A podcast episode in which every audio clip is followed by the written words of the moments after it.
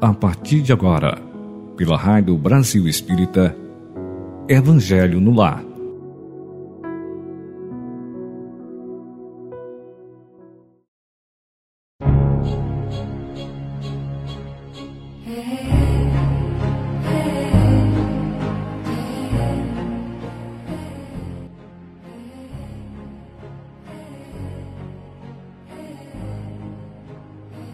Bom dia, meus amigos, companheiros do Evangelho no Lar, unidos nessa corrente de energia abastecida de positividade pela força e luz divinas.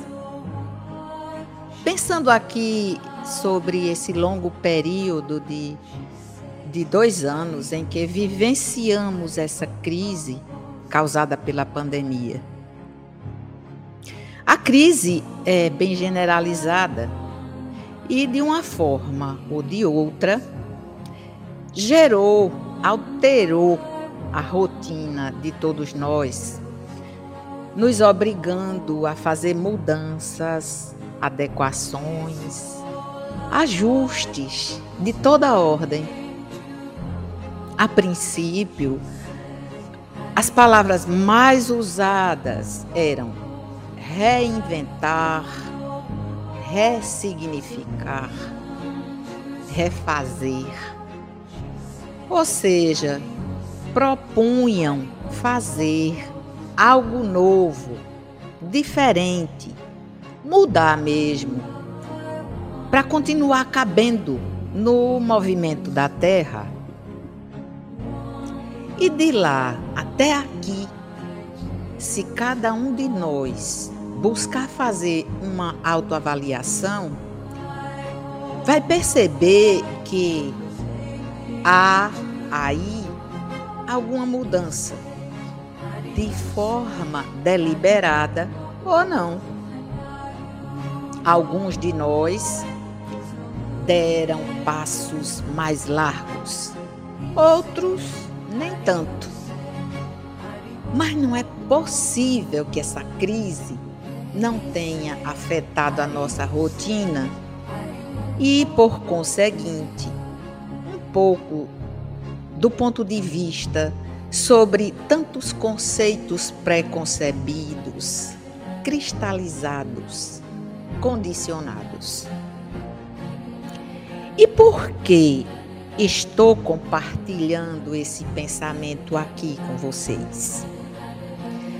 Porque hoje, abrindo o Evangelho para ler a mensagem, me deparei com a mesma que li aqui pela Rádio Brasil Espírita há mais ou menos dois anos, quando a rádio estreava esse programa, só que num formato diferente. E como nada nos chega ao acaso, então refleti aqui nesses instantes e me questionei. De que forma eu vejo? Ou que leitura eu faço hoje diferentemente daquela de outrora. Porque naquele momento foquei em algo que me despertou despertou curiosidade sobre as escolhas que fazemos para viver e fui buscar respostas. E a propósito, a mensagem que prenuncia o nosso Evangelho é do livro Palavras de Vida Eterna, do nosso benfeitor Emmanuel, pelas mãos abençoadas de Chico Xavier, que fala sobre ação. E eis a mensagem. Portanto, meus amados irmãos, sede firmes, inabaláveis e sempre abundantes na obra do Senhor, sabendo que no Senhor, o vosso trabalho não é vão. Paulo, 1 Coríntios 15, 5, 8. Nas lutas do dia a dia, todos somos impelidos a várias operações para avançar no caminho. Sentimos, desejamos, pensamos, falamos, estudamos, aprendemos, conhecemos, ensinamos, analisamos, trabalhamos. Enquanto é preciso sentir a necessidade do bem de todos para que saibamos desejar com acerto, desejar com acerto para pensar honestamente. Pensar honestamente para falar aproveitando. Falar aproveitando para estudar com clareza. Estudar com clareza para aprender em entendimento. Aprender com entendimento para conhecer, discernindo. Conhecer, discernindo, para ensinar com bondade. Ensinar com bondade para analisar com justiça e analisar com justiça para trabalhar em louvor do bem porque em verdade todos somos diariamente constrangidos à ação. E pelo que fazemos, é que cada um de nós decide quanto ao próprio destino, criando para si mesmo a inquietante descida à treva ou a sublime ascensão à luz. Mensagem ricamente grandiosa. Percebe como cada ação praticada com responsabilidade, conscientemente, leva a outra maior? Então, todo crescimento é gradativo mas a vontade e disposição são ingredientes indispensáveis nesse processo. Considerando que a Terra é uma escola e estamos aqui para aprendermos, o esforço individual exige foco e determinação para seguirmos o curso com êxito. Hoje, graças a Deus, temos o Espiritismo, essa doutrina consoladora que, através de esclarecimentos precisos e preciosos, nos apontam o caminho. Cabe a cada um querer seguir. Então, elevemos o nosso pensamento para nos aproximarmos da espiritualidade superior e juntos em oração louvarmos o nosso Pai de extrema bondade com esse poema que é um bálsamo. Pai nosso que estás nos céus, santificada seja a sua luz santificada seja a sua cura e a sua força. Que seu amparo se estenda a todos e que em cada lar possa haver a paz e a proteção divina. Venha a nós, como nós vamos até seu altar mais sagrado e íntimo, agradecer por tudo que recebemos. Que seja feita a tua vontade, mas que também seja dada a cura para todo o mal que assola o planeta, se assim for de merecimento. Perdoai os nossos erros, perdoai nossas falhas, perdoai nossa ganância e egoísmo, nossas vaidades, nossos erros. Dai-nos o caminho da verdade, do ensinamento, da boa conduta, da amorosidade, da troca e do altruísmo.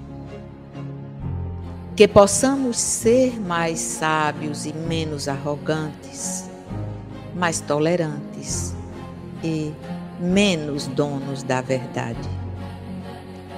Que em tua bondade possamos encontrar o melhor que há em nós, para que possamos sempre nos conduzir através do bem. Que Deus, esse Pai de extrema bondade, nos abençoe agora. E aos, aos benfeitores, esses amigos do plano espiritual superior, pedimos pela fluidificação da água, que estejam conosco, apontando caminhos, trazendo orientações, trazendo boas intuições e, e inspirações durante o dia de hoje. Que essa água fluidificada tenha uma ação benéfica em nosso equilíbrio. E como falei anteriormente, trago a mensagem do Evangelho que está no capítulo 5, item 23. É de Fenelon. E fala dos tormentos voluntários. Os tormentos voluntários.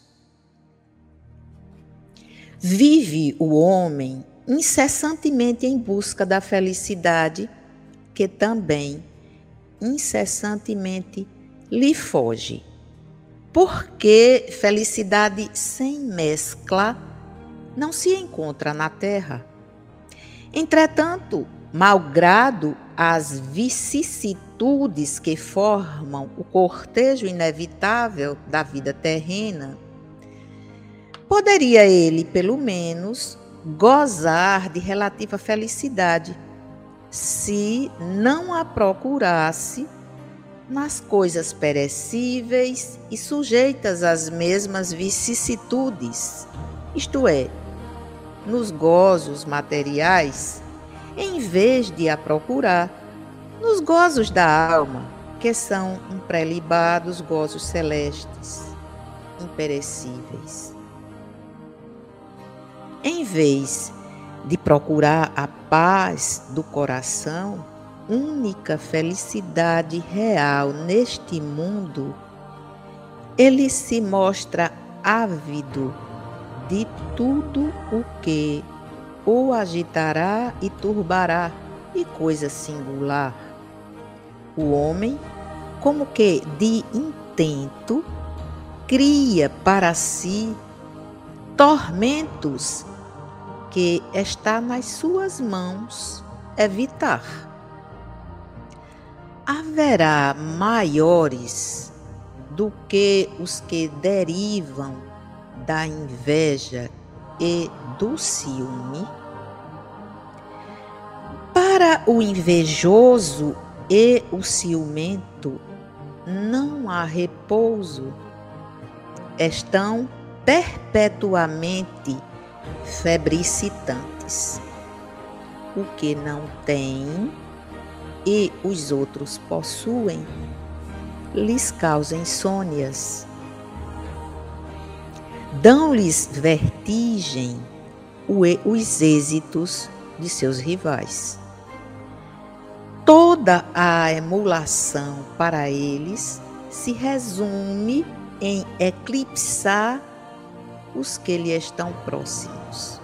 Toda a alegria em excitar nos que se lhes assemelham pela insensatez a raiva do ciúme que os devora. Pobres insensatos, com efeito que não imaginam sequer que amanhã talvez terão de largar todas essas frioleiras cuja cobiça lhes envenena a vida. Não é a eles de certo que se aplicam estas palavras.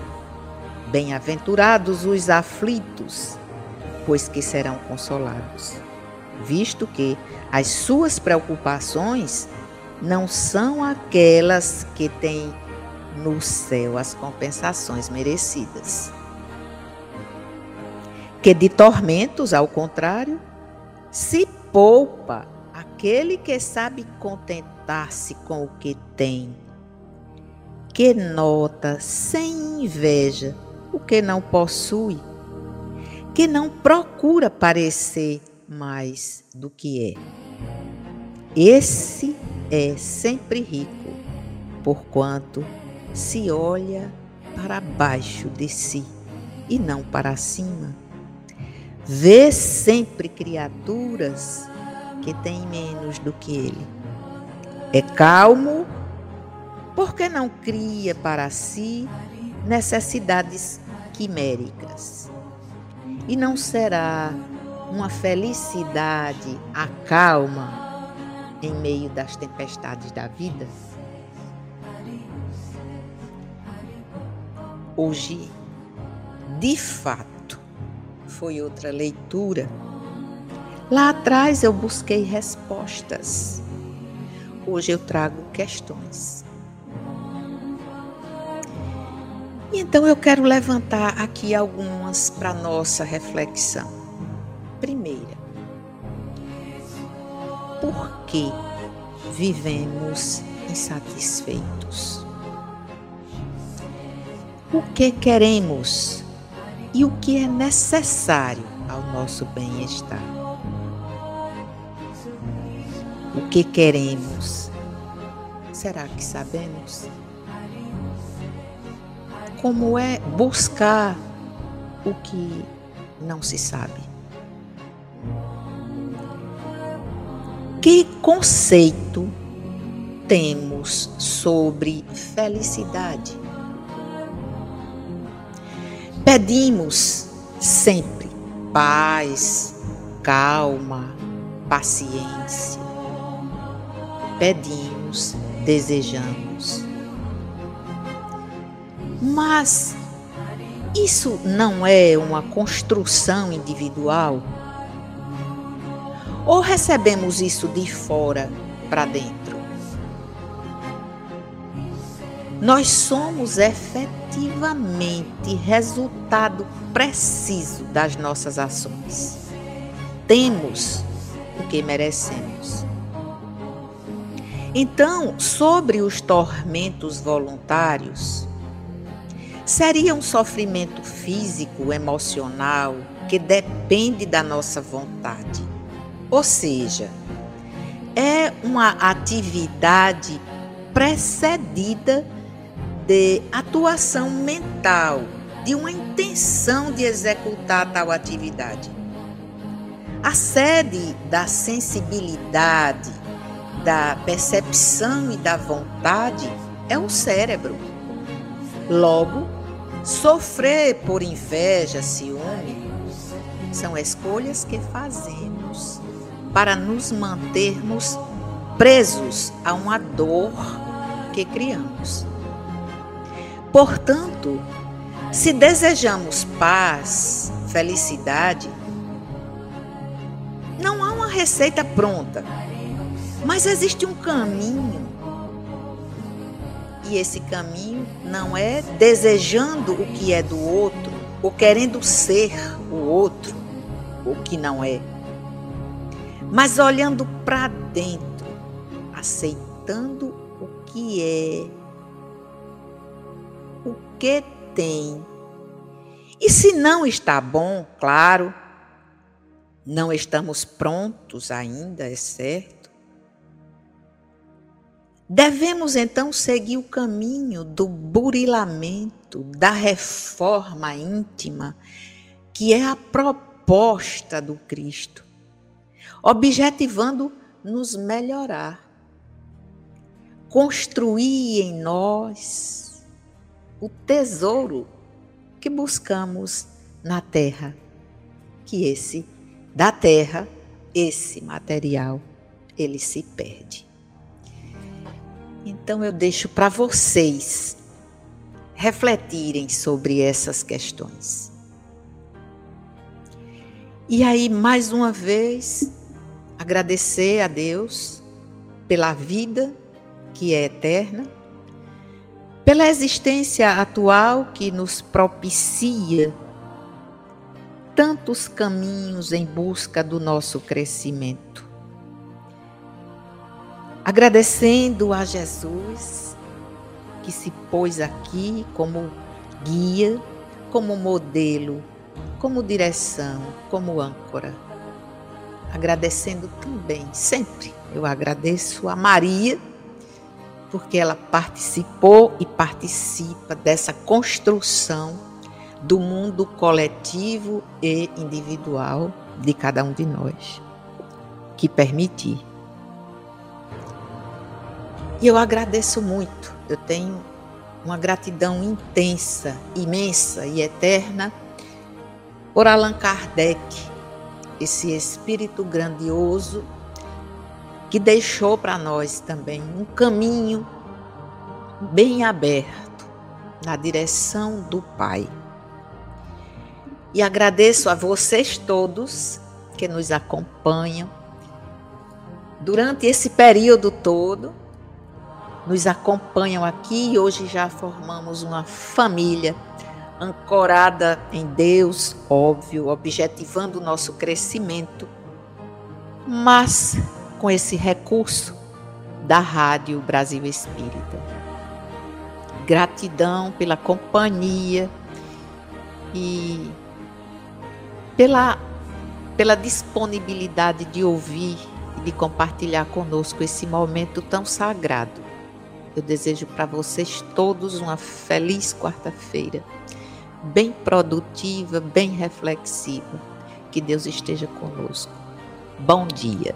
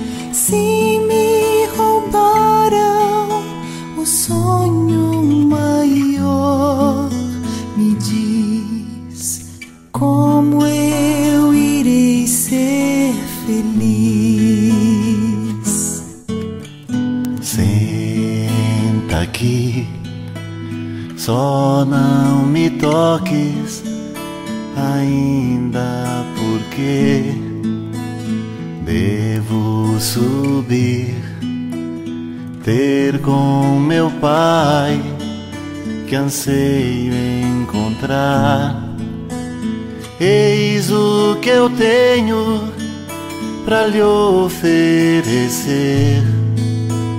A minha vida e a luz do meu ser. Vê se existe alegria maior ver-te nesse amanhecer.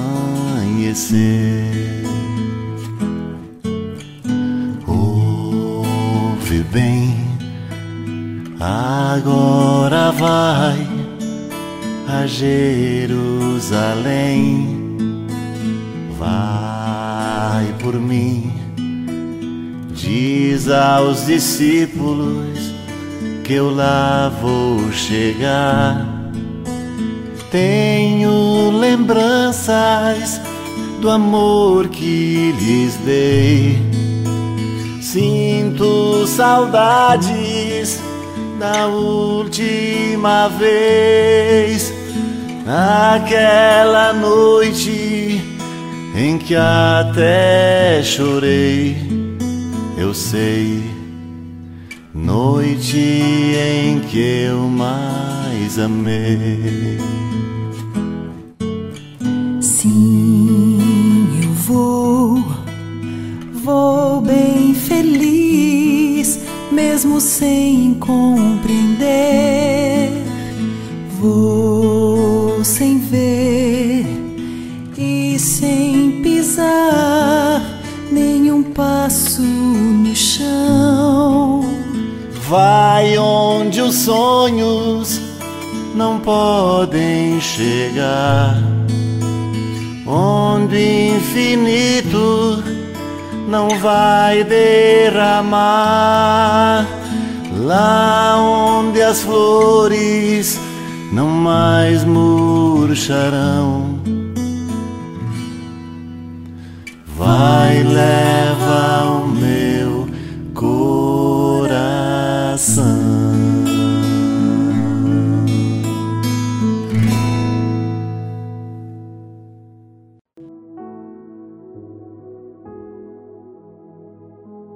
Você escutou pela Rádio Brasil Espírita Evangelho no Lar